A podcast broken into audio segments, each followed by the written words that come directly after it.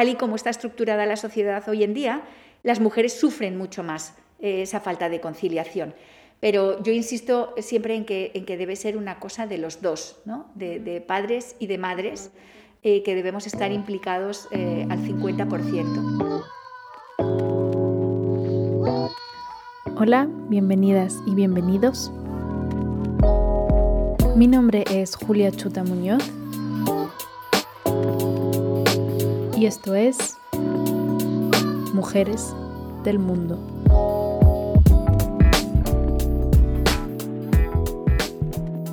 Embajadora, es un placer poder hablar hoy con usted eh, aquí en el podcast y le doy la, bienvenida. Muchas eh, gracias. Antes de nada, quería felicitarle por su nuevo nombramiento, reciente nombramiento como embajadora de España aquí en Austria, en Viena. Usted ha estado ya varias veces, una o dos veces en Viena. ¿Cómo se siente estar de vuelta? ¿Es algo nuevo o es, algo todavía conocido? Bueno, muchas gracias por la felicitación. En primer lugar, es un, es un grandísimo honor em, volver a Viena. Me siento un poco como si estuviera volviendo a casa porque efectivamente es la tercera vez que estoy destinada en Viena y porque tengo además familia austriaca, porque la primera vez que estuve destinada en Viena me casé con un diplomático austriaco y esa ha sido además la razón de seguir volviendo eh, ahora ya por tercera vez, ¿no? Pero además volver a esta embajada, a la embajada bilateral, la, que está acreditada ante las autoridades austriacas, eh, pues es una satisfacción muy particular porque durante cinco años fui la número dos de esta embajada, estaba en este despacho aquí al lado y, entonces pues lógicamente es una, satisfacción muy particular, pero además eh, reforzada por el hecho de que Austria es un país al que quiero mucho. Eh, mi, marido es de aquí y mis cuatro hijos son, también, tienen también nacionalidad austriaca, además de española, y tengo aquí muy buenos amigos, familia y contactos que espero que me ayuden a desempeñar mi trabajo em, lo mejor posible. Antes de empezar a hablar un poco sobre pues, la actualidad, me gustaría volver un poco al pasado, a su pasado. ¿Cómo empezó usted la, carrera diplomática? Porque usted accedió en el año 1990. Si mis cálculos no me fallan, usted tenía 25 años, eh, lo cual es algo increíble que usted haya eh, conseguido con 25 Bueno, increíble no, fue, tuve mucha suerte. Es un trabajo duro, efectivamente hice la oposición, la aprobé en el 89 y en, y en esa ocasión pues estuvimos eh, toda mi promoción un año académico entero en la escuela diplomática, ya como funcionarios en prácticas, pero recibimos el despacho de Su Majestad el Rey Juan Carlos en aquella época, en, el, en junio del, del 1990. Em, es verdad que e, era muy joven, em, cumplí los 24 años examinándome de inglés. Em, era muy joven, pero tenía muy claro qué era lo que me, lo que me gustaría hacer y bueno, pues eh, me concentré mucho, es verdad, me encerré durante un año, eh, tenía la ventaja de que ya hablaba los idiomas eh, y entonces no, no, tenía que perder mucho tiempo estudiando idiomas, me concentré en estudiar el temario, Acababa de haber estudiado Derecho. Después de haber estudiado Derecho y de haber estudiado un año en Bélgica y otro año en, el Reino Unido. Eh, y entonces eso, eh, pues la verdad es que tal y como estaba en esa época configurado el temario de la oposición, haber estudiado Derecho ya eh, pues daba mucho, ¿no? era, era, una buena preparación. Y luego, sobre todo, repito, tuve mucha suerte porque las cosas se me podían haber dado mal, eh, como suele ocurrir la primera vez que se presenta alguien a una oposición de estas características, y sin embargo se me dio bien. ¿no? Y, yo creo que fue una combinación de efectivamente de trabajo duro y de mucho tesón, eh, concentrado durante eh, muchos meses, pero luego también de mucha suerte. Tuve muchísima suerte. Aquel entonces, eso ya hace pues casi 30 años, ¿no? Em, lo que me pregunto es si usted a la hora de aquel entonces, en 1989-90, ¿a usted le dio la impresión de tener algunos obstáculos siendo pues una mujer, em, por, una parte una mujer y por otra parte pues una mujer joven también, ¿no?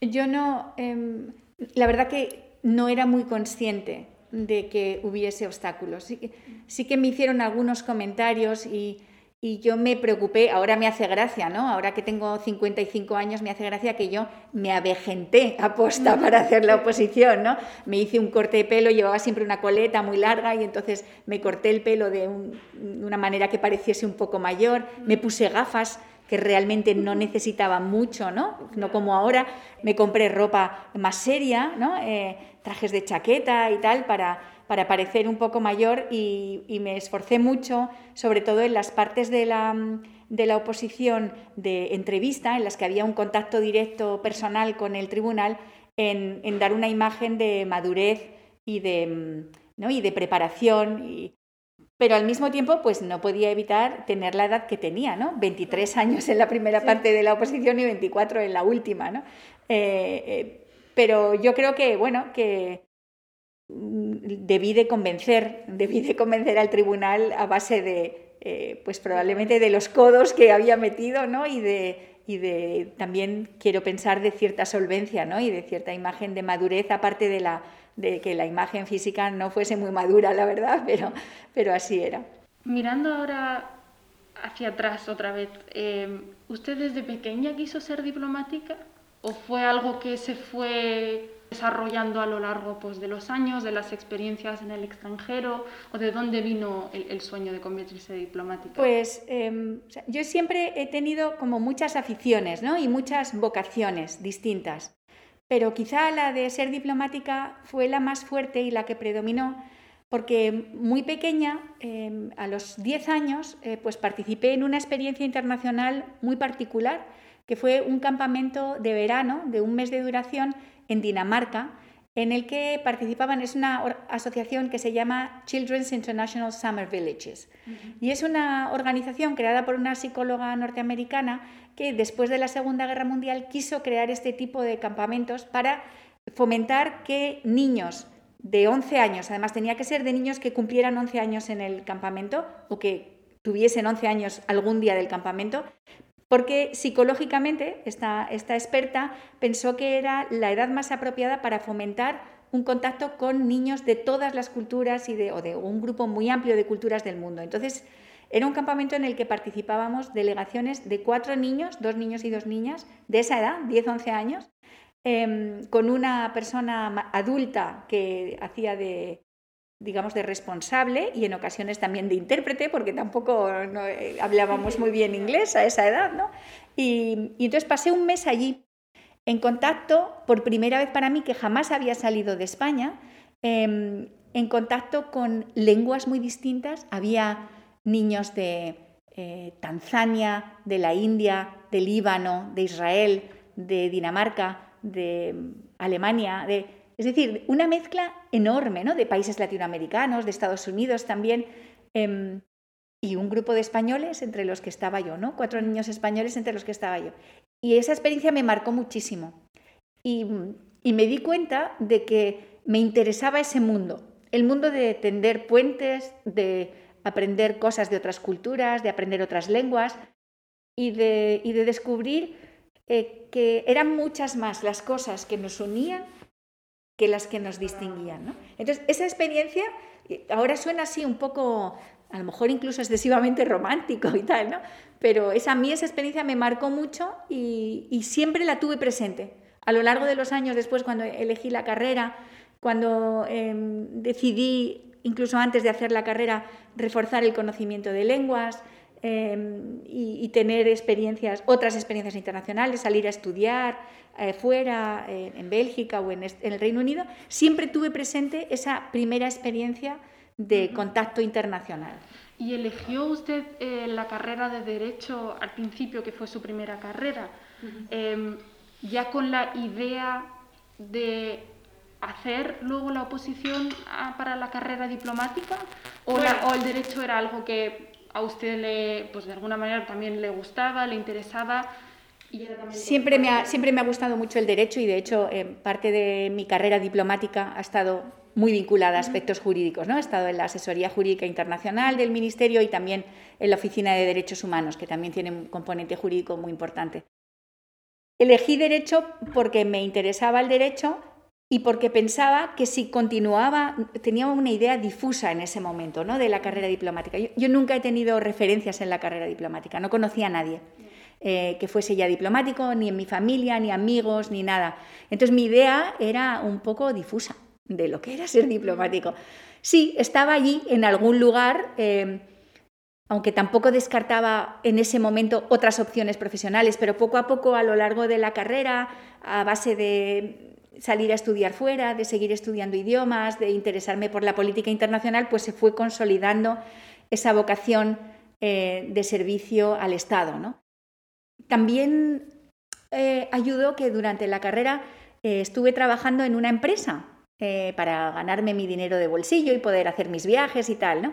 Y en esa empresa pues me, llegaron a ofrecer quedarme, ¿no? Y la verdad que era una cosa muy tentadora. Pero yo vi claro, justamente por haber tenido esa experiencia en el mundo privado, que mi vocación era de servicio público y que, lo que me interesaba era el servicio al Estado y al interés, o sea, respetando muchísimo y todo el papel que juegan las empresas en la sociedad, por supuesto, ¿eh? pero yo me sentía mucho más atraída y sentía que mi vocación era mucho más de servicio al Estado. Usted ha dicho que aquel entonces tenía pues poco contacto con lo que era la diplomacia, ¿no? Que no tenía a nadie que pues ninguna referencia a lo que es ser diplomático, diplomática. Y es decir, em, ahora 30 años después que a mí pues de alguna manera ha pasado lo mismo. Yo estuve trabajando en la embajada de Chile en Austria casi tres años y me he dado cuenta que a mi alrededor, que cuando hablaba con familiares, con amigos, cuando decía que trabajaba pues, en una embajada, pues, que había diplomáticos, embajadoras, de alguna manera pues, me miraba también de, de, forma que no sabía, que no entendía de qué es lo que estaba hablando, ¿no? qué es lo que es la, la, diplomacia. Por eso me gustaría preguntarle a usted, y igual es una pregunta muy pues, básica, pero mucha gente no lo sabe. ¿Qué, es la diplomacia? Es verdad que hay un, grandísimo desconocimiento de lo que, lo que es la diplomacia. ¿Qué hacen los diplomáticos? ¿A qué dedican el tiempo? ¿no? Todo el mundo sabe qué hacen los médicos, ¿no? Eh, los cirujanos, los profesores, los bomberos. Pero los diplomáticos, ¿qué hacen? Llegan a un despacho, se sientan y ¿qué hacen todo el día? ¿no? Pues eh, efectivamente, yo veo que incluso en mi familia, ¿no? después de 30 años de ser yo diplomática, yo creo que muchos de, mis, los miembros de mi familia todavía no saben muy bien a qué me dedico. ¿no? Eh, les gusta, ¿no? suena bien, viajo mucho, cambio mucho de país y, genero probablemente mucho estrés a mi familia con todos estos cambios de colegio, de, ciudades y tal. Pero aparte de eso, ¿a qué dedico el horario laboral? ¿no? Pues em, los diplomáticos eh, tenemos el privilegio de servir al Estado en el exterior, de representar los intereses del Estado en el exterior. ¿Y eso qué supone? Em, en primer lugar, eh, proteger a los nacionales españoles. En todas las embajadas, bien dentro de la embajada, bien eh, vinculado, hay eh, una sección consular o un consulado general em, que está específicamente encargado de velar por los intereses de los españoles que residen fuera. Esto supone darles documentación, eh, inscribir en el registro civil sus nacimientos, sus bodas, sus defunciones, son todos los actos de, de, de, registro civil. Es lo único que la gente sabe, la única gente... Claro, porque es con lo que la gente tiene contacto, ¿no? Dice diplomacia, embajada, lo único que, asocian es pues renovación de pasaporte... Eso es, eso es. Y protección de los eh, españoles en situaciones de riesgo, ¿no? O en situaciones de crisis o de conflicto. Y ahora, con la pandemia, pues hemos tenido una intensísima actividad consular en todas las embajadas de España en el exterior, velando por los intereses intereses de los españoles que se habían quedado eh, atascados en un país o que, deseaban, que necesitaban regresar al país de su residencia, que no era España. Y eso ha sido una parte muy importante del trabajo. Y es verdad que es la más conocida, no siempre la más comprendida también, porque genera mucha frustración a veces, ¿no? Eh, porque el Estado eh, a veces no responde a la imagen que tiene el español residente en el exterior y piensa que tiene a su familia eh, en el exterior y el Estado, pues es, el Estado y tenemos los medios que tenemos, pero lo que tenemos es enorme ilusión por llevar a cabo ese trabajo y por llevarlo a cabo bien. Luego, aparte de eso, eh, representar los intereses del Estado en el exterior supone muchas cosas. Em, es una profesión que se ha modificado mucho a lo largo de los años, porque los adelantos tecnológicos, sobre todo la tecnología de la información, pues han generado que ahora los gobernantes están en contacto, muchas veces tienen el número de móvil eh, y entonces se pueden hablar, algo que antes no ocurría. Éramos la voz del Estado fuera, ¿no? Como pone en ese repostero tan bonito que no sé si han visto en la escalera. ¿eh? Em, eh, somos la voz, el Estado habla por nosotros.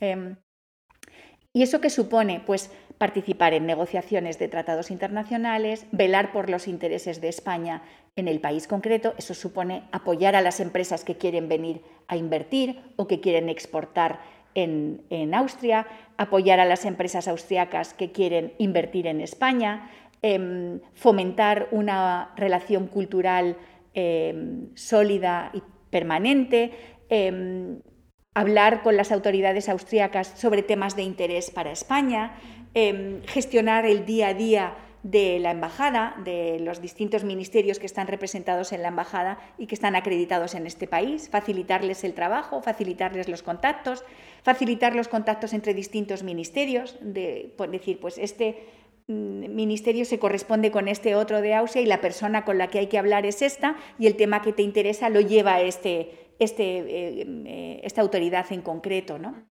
Conocer la situación en Austria y explicarla al gobierno en España. Hacemos una labor que se parece un poco a la de los periodistas, pero hablamos para un público distinto. ¿eh? Los periodistas explican lo que ocurre, los corresponsales extranjeros explican lo que ocurre en los países a la opinión pública. Nosotros se lo explicamos al gobierno. Entonces, utilizamos un lenguaje específico y hablamos de temas concretos que no necesariamente son los mismos que están en la opinión mm. pública, que están en los, en los medios de comunicación, pero que sabemos que son los que interesan al gobierno. Y luego, en caso de negociación concreta de un acuerdo, de un tratado internacional, pues participamos en esa negociación, eh, expresando cuál es el interés de nuestro, de nuestro país y tratando de plasmar ese interés en el resultado final del tratado. Luego hay muchas otras cosas, pero grosso modo es eso, es, es, representar, es defender, es proteger. Creo que así, a ver si conseguimos que la gente pues mire, hacia, mire allá de, lo, de la renovación del pasaporte, ¿no? porque la labor que usted tiene pues también es muy importante y es un papel también con, con gran importancia. sobre todo es, es, fascinante. Es un, yo, eh, eh, después de 30 años de profesión, no he perdido ni un ápice de la ilusión que tenía el primer día por hacerlo bien y mm. por, por entender bien el país en el que estoy trabajando y por explicárselo bien a mis autoridades. Volvamos ahora del pasado un poco al presente. Em, una pregunta de mujer a mujer. Usted ahora nos ha dicho pues una parte pequeña de todo lo que hace usted o lo que hace lo que es la diplomacia, lo que es su trabajo, ¿no? Em, es verdad que en la diplomacia otra cosa pues que se, que se conoce mucho es pues eso, cambiar cada, cada par de años de, de, país, de destino, eh, lo cual hace luego muy difícil el balance ¿no? también de la vida eh, personal, familiar y también laboral. En su caso, usted tiene cuatro, cuatro hijos y me parece fascinante que con, con toda su trayectoria que, que, haya tenido haya conseguido pues ese, ese balance ¿no? de criar a cuatro hijos en el extranjero pues también lejos de, la familia, ¿no? en un país totalmente al principio desconocido también. ¿Cómo ha conseguido ese equilibrio? ¿Cree que para, para una mujer en especial es más complicado yo, en primer lugar, yo no estoy segura de haber conseguido el equilibrio. ¿eh? Habría que preguntar quizá a mis hijos a ver si ellos están de acuerdo. Eh, todavía no he terminado de criarlos, todavía tengo dos aquí. Eh, sí, hay dos, hay dos mayores que están estudiando fuera en la universidad y los dos más pequeños de 15 y 13 años están todavía con nosotros. Es un reto, yo creo, para la familia este tipo de vida. ¿no? Eh, cambiamos de, país con mucha frecuencia, y eso a ciertas edades es, eh, no es fácil. Es un reto y yo eso lo que tengo, lo primero es admiración por mis hijos, por lo bien que lo llevan. Em, hay, hay, otros hijos de diplomáticos que no lo llevan bien, eh, porque es una cosa muy personal. Eh, yo tengo la suerte de contar con, un marido que comprende perfectamente y que comparte, él también es diplomático y también es hijo de diplomáticos y entonces comprende perfectamente este mundo, eh, los retos que implica y los riesgos que supone también para la estabilidad familiar. ¿no? Y nuestras carreras han estado siempre centradas en mantener esa unidad familiar, incluso renunciando en ocasiones a desarrollos profesionales más eh, apetecibles desde el punto de vista profesional, pero que suponían una ruptura familiar. Entonces, hemos siempre buscado puestos que nos permitían eh, mantenernos juntos. Y ahora, en esta nueva etapa que acabamos de inaugurar ahora, hemos dado, como decimos nosotros, el, triple salto mortal, ¿no? De mm. conseguir que, al principio cuando nos casamos pensábamos que en algún momento uno de los dos iba a tener que renunciar, ¿no? Y que no íbamos a, porque no queríamos, mientras tuviéramos niños pequeños, no queríamos vivir separados. Mm. Em, yo creo que cuando ya no tengamos niños pequeños tampoco vamos a querer vivir separados, pero de momento lo hemos dejado ahí. ¿no? Y, la verdad que lo hemos conseguido y ha sido también una buena dosis de suerte también, soy muy afortunada por eso, ¿no? Y luego también de, pues eso, de renuncia por parte de los dos, tanto de mi marido como por mí misma, hemos renunciado a promocionar nuestras carreras y hemos preferido siempre eh, ir a puestos donde podíamos seguir juntos. Pero incluso para eso hemos necesitado suerte de tener puestos vacantes al mismo tiempo en el mismo sitio, que no es fácil, ¿eh? porque son los sistemas, los servicios exteriores austriaco y español em, no coinciden exactamente ni en el número de embajadas que tenemos ni dónde las tenemos, ¿no? Entonces, pues hasta en eso hemos, hemos tenido suerte de encontrar siempre y después de recibir eh, eh, por parte de nuestras autoridades, de, de, recibir los puestos que pedíamos, ¿no? Entonces, así para volver al tema de los hijos, que creo que es importantísimo y que es, eh, yo reivindico siempre que la conciliación es una cuestión no solo de las mujeres, es también una cuestión de los hombres, ¿no? Los padres también tienen que conciliar, y también los que no son padres ni madres, ¿no? También tienen que conciliar una vida personal, a lo mejor tienen gatos o un hobby o lo que sea, con, la vida profesional, ¿no? Es verdad que el tener familia es, una, es algo que el Estado tiene que eh, proteger y promover, Em, y es verdad que tal y como está estructurada la sociedad hoy en día, las mujeres sufren mucho más eh, esa falta de conciliación. Pero yo insisto siempre en que, en que debe ser una cosa de los dos, ¿no? de, padres y de madres, eh, que debemos estar implicados al 50%. Em, una cosa que a nosotros nos ha servido mucho es, primero, mantener esa unidad familiar y segundo, mantener siempre el mismo sistema educativo. Siempre han ido al mismo colegio, en los distintos puestos, al mismo sistema y eso ayuda mucho a la integración. En cuanto pues eso, a la de, la familia, em, sus padres siempre, bueno, la familia en general, ¿no? Porque usted, eh, para, pues, para sus padres, para los padres de su marido, también son los nietos, ¿no? Que también viven en el extranjero. ¿Siempre ha sentido el apoyo de, pues, de los padres para seguir en la diplomacia? Siempre, siempre. Mis padres, em, que no conocían eh, tampoco el mundo de la, de la, diplomacia, siempre han apoyado y me han dado plena libertad para elegir. Eh, siempre, claro, ahora que hay nietos de por medio, pues eh, lo llevan eh, un poco peor el no poder ver a sus nietos con, frecuencia, pero siempre nos han venido a visitar a, nuestros, a los puestos donde hemos estado y nosotros siempre hemos intentado volver y ahora con, mm. con FaceTime y con Skype es relativamente más fácil eh, tener contacto y, por, que vean cómo crecen. No es lo mismo que el contacto diario, pero es una ayuda. Pero ayuda muchísimo. ayuda mucho. Sí, sí. Yo cuando me fui destinada a Senegal eh, por primera vez no había nada de esto. Eh, y el contacto con mi familia eh, eh, se reducía a una carta por valija cada semana. Y la semana que no llegaba era un drama, claro. y el resto del día, o sea, nada de móviles, por supuesto, ni de, ni de FaceTime, ni de Internet, ni nada de eso. No, no, era, era, la soledad era otra cosa, era bastante más dura. A mí me da la impresión que todavía no hemos conseguido pues aceptar de alguna manera que la mujer también puede tener familia, que puede trabajar, que puede tener todas esas cosas.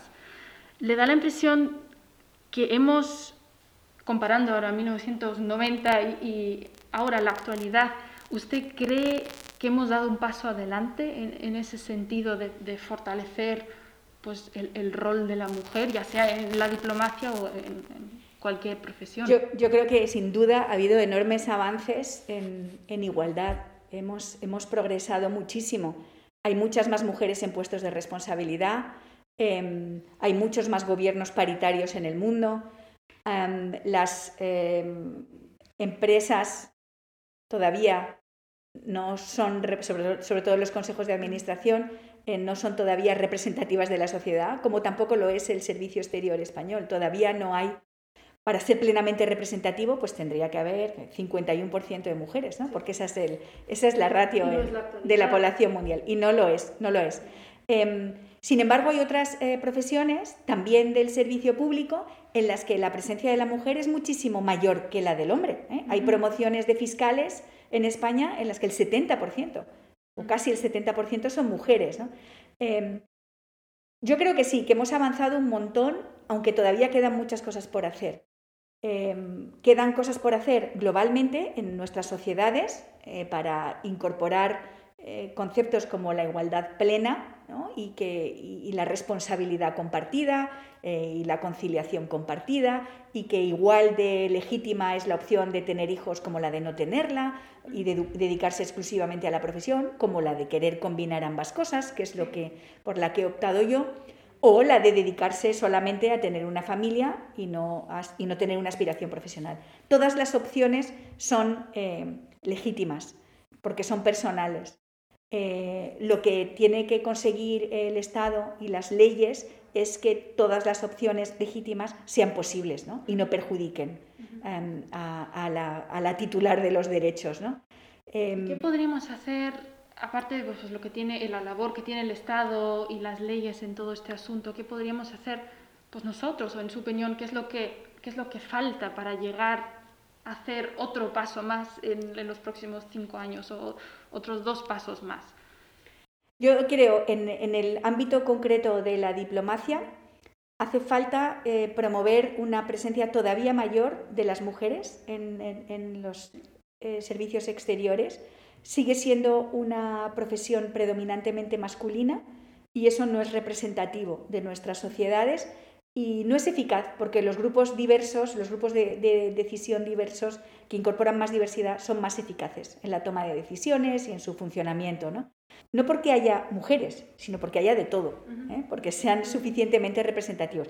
Y en una profesión como esta, una de cuyas funciones fundamentales es la representación, pues parece que es bastante lógico que seamos representativos de lo que es la sociedad española, ¿no? de su diversidad y de su riqueza. O sea que por ahí yo creo que todavía queda trabajo por hacer. Queda también trabajo por hacer para que esa presencia de la mujer no esté solamente globalmente, sino también en los puestos de mayor responsabilidad.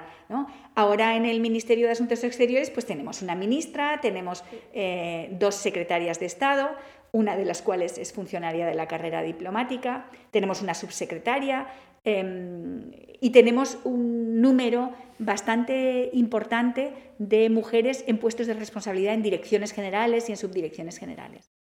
Falta ahora completar eso con la presencia en el exterior, ¿no? que haya un número más eh, equitativo de mujeres en embajadas de España en el exterior y no solamente en embajadas eh, pues en, de países más alejados o más eh, complicados, eh, sino en todo tipo de embajadas. En, embajadas en Europa, en Estados Unidos, en América Latina, en Asia, en, África, en, todas partes. Y en todo tipo de embajadas. Yo creo que eso, por una parte, hay, luego hay un tema que a mí me preocupa particularmente, Em, eh, y que soy, soy eh, miembro de la Asociación de Mujeres Diplomáticas Españolas, eh, que creo que hace una labor importantísima en este ámbito. Y, hay un, sector que a mí me preocupa y es, ¿por qué no hay más mujeres que quieren ser diplomáticas? ¿Qué es lo que les echa para atrás? Si le digo la verdad, hablando de pues, que yo tengo 22 años, es así también como ha nacido esto, porque a mí el hecho mi sueño es ser diplomática en algún momento y espero poder llegar y tener la suerte como usted de que todo salga bien y tal.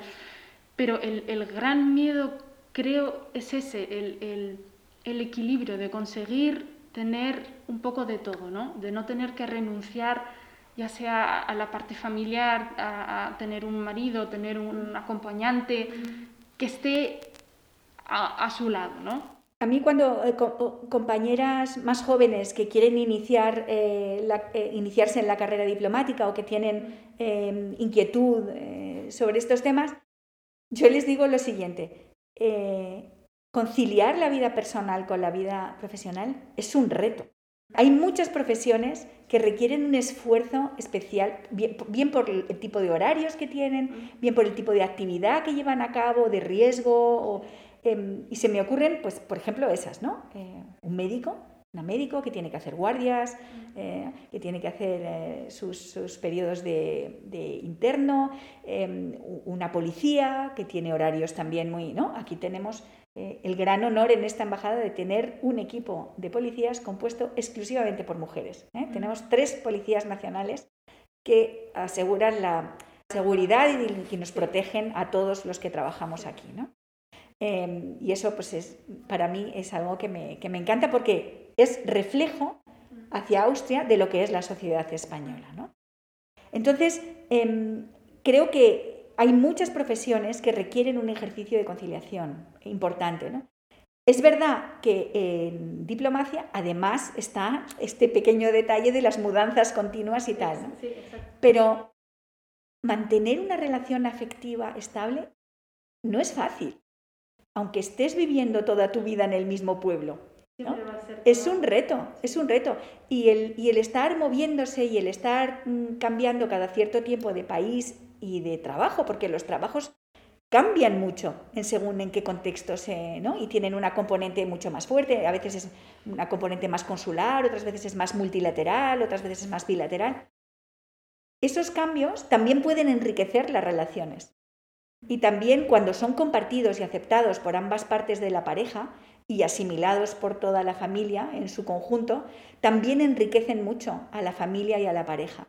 Entonces yo, no puedo más que defenderlo. Yo animo a todo el mundo a que se apunte y, creo que uno de, las, de los trabajos que nos quedan por hacer en, esta, en la Asociación de Mujeres Diplomáticas Españolas es justamente esa, el incentivar más el ingreso en la carrera diplomática a mujeres para que seamos un cuerpo mucho más igualitario y menos masculinizado. Pero a mí me faltaba mucho en el colegio, pues es también la educación política. Si digo verdad, también mucha gente que oye hablar de, pues, de la diplomacia también asocia un poco la política y para muchos de mi generación, de mi edad, tienen mucho que, poco que ver, perdón, poco que ver con, con la política porque nunca lo han estudiado en el colegio, aquí en Austria por lo menos, no sé cómo es en España si usted ha tenido educación eh, pues política, pero es que aquí también faltaba un poco ¿no? el, entender lo que es la política y que también es importante saber ciertas cosas.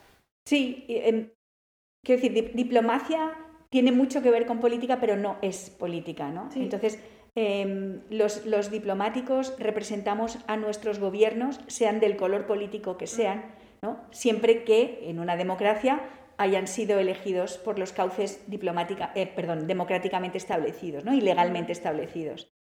Em, y de hecho, pues yo soy diplomática desde hace 30 años y he servido a gobiernos de colores diferentes, ¿no?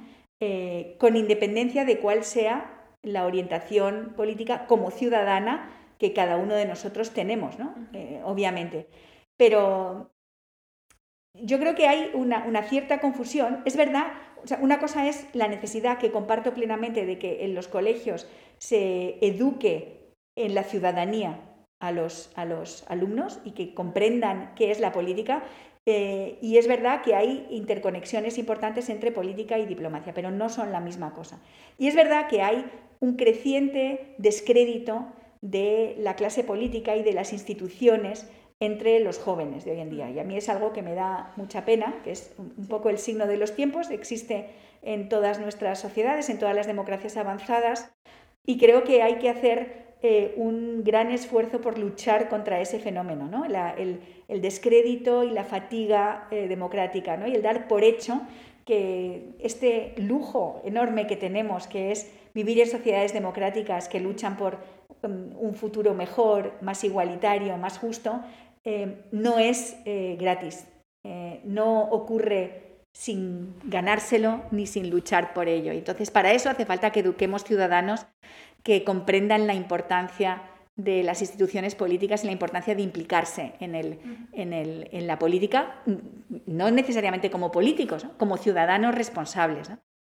Y luego, em, es verdad que la diplomacia no es una cosa así que se estudie eh, como materia específica en el colegio, pero es porque la diplomacia incorpora muchas disciplinas, ¿no?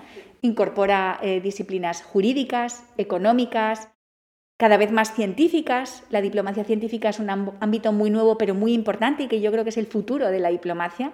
Una mayor... visto ahora, ¿no? También con la pandemia, ¿no? Una Exactamente, una mayor imbricación, una mayor interrelación entre el mundo de la ciencia y el mundo de la diplomacia. Y, y como, como acaba de decir, ahora mismo en esta situación de pandemia eso ha puesto de manifiesto de manera muy clara la necesidad de que los diplomáticos tengan conocimientos científicos y que los científicos operen también en el ámbito internacional ¿no? y, que, la diplomacia, las embajadas ayuden a canalizar esos intercambios científicos porque es fundamental. ¿no? Los científicos tienen que trabajar de esta manera cuando hacen frente a retos globales como el que tenemos ahora mismo.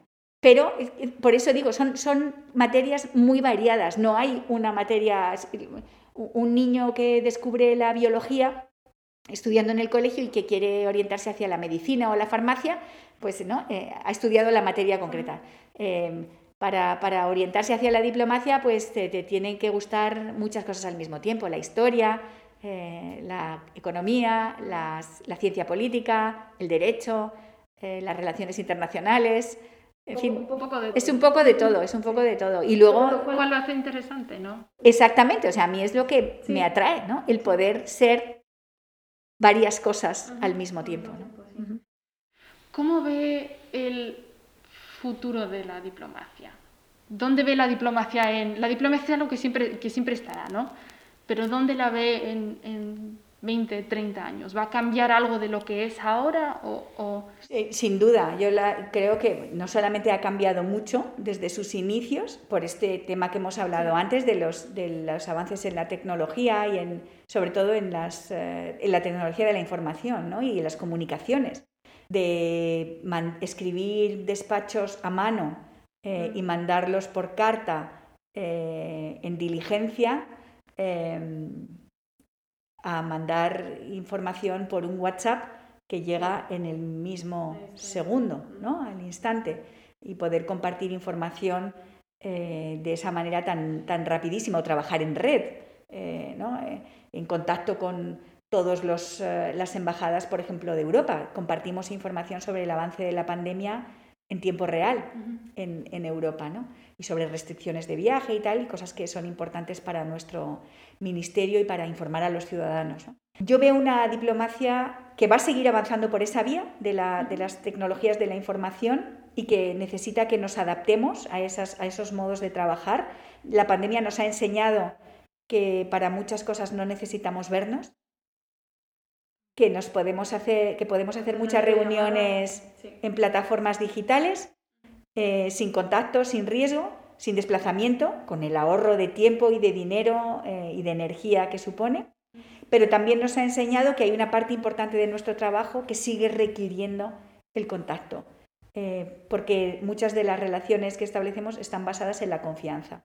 Y esa confianza se establece con el roce, con el el contacto eh, continuado, con ah, salir a comer, con compartir momentos con esas personas que nos pueden dar información o que nos pueden ayudar en momentos de, necesidad. ¿no? Entonces, yo creo que la pandemia nos ha enseñado esas dos cosas. ¿no? La parte que podemos modificar y que podemos hacer ahora gracias a las tecnologías que podemos hacer sin contacto físico y la parte en la que el contacto físico sigue siendo muy importante. Y eso en, diplomacia es particularmente patente. ¿no? Y luego veo, como he dicho antes, una diplomacia mucho más científica. Eh, una diplomacia en la que haya mucha más interacción con el mundo de la ciencia en los dos sentidos. Más diplomáticos que piensen como científicos y que tengan formación científica también. Eso creo que es algo que tenemos que mejorar y la Escuela Diplomática Española está haciendo un gran esfuerzo por incorporar Em, módulos de formación científica para las nuevas generaciones y también para, de formación continua para los diplomáticos ya de, eh, de cierta antigüedad. Y al mismo tiempo más científicos formados en el mundo de las relaciones internacionales y más interacción entre los dos campos. Yo creo así es como, y también, por supuesto, veo una diplomacia más igualitaria, más representativa. Eso es lo que le iba a preguntar, cómo, cómo sigue para el rol de la mujer ¿no? en la diplomacia. Sí, yo creo que, y, es eh, mi, mi, objetivo también, que eh, consigamos que haya más eh, mujeres y más representación femenina en puestos de responsabilidad. Embajadora, pregunta final, que he visto que ya llevamos un rato hablando y seguro que usted tiene mucho trabajo ahora que ha empezado su nuevo puesto aquí. Eh, ¿Qué consejo le daría a la siguiente generación, es decir, mi generación, ¿no? mujeres que tienen mi edad, em, para el mundo diplomático? A, todos aquellos que tengan, a todas las mujeres que tengan interés en, en la carrera diplomática, les aconsejo que luchen por lo que quieren, que se lo tomen en serio y que trabajen duro, eh, porque es una profesión fascinante, en constante cambio, muy interesante y que cuando hay eh, motivación y hay vocación, no puede ser eh, más retributiva, más satisfactoria. Yo recomiendo a todo el que le interese este mundo que, lo, que luche por ello. Es verdad que no es fácil, pero es verdad que es posible. Eh, no, hay no, hay nada imposible y que además eh, hay, algunos retos, como este que estábamos hablando antes de la conciliación de la vida personal con la vida profesional, eh, en realidad los tenemos que ver como retos que todos tienen. También los hombres se enfrentan a ese reto, porque cada vez hay más mujeres con profesiones que no están dispuestas a seguir a cualquiera ¿no? y a colgar su, su profesión. Es, es un problema que también, al que también los hombres se enfrentan. Muchas gracias por su tiempo, ha sido un honor hablar con usted.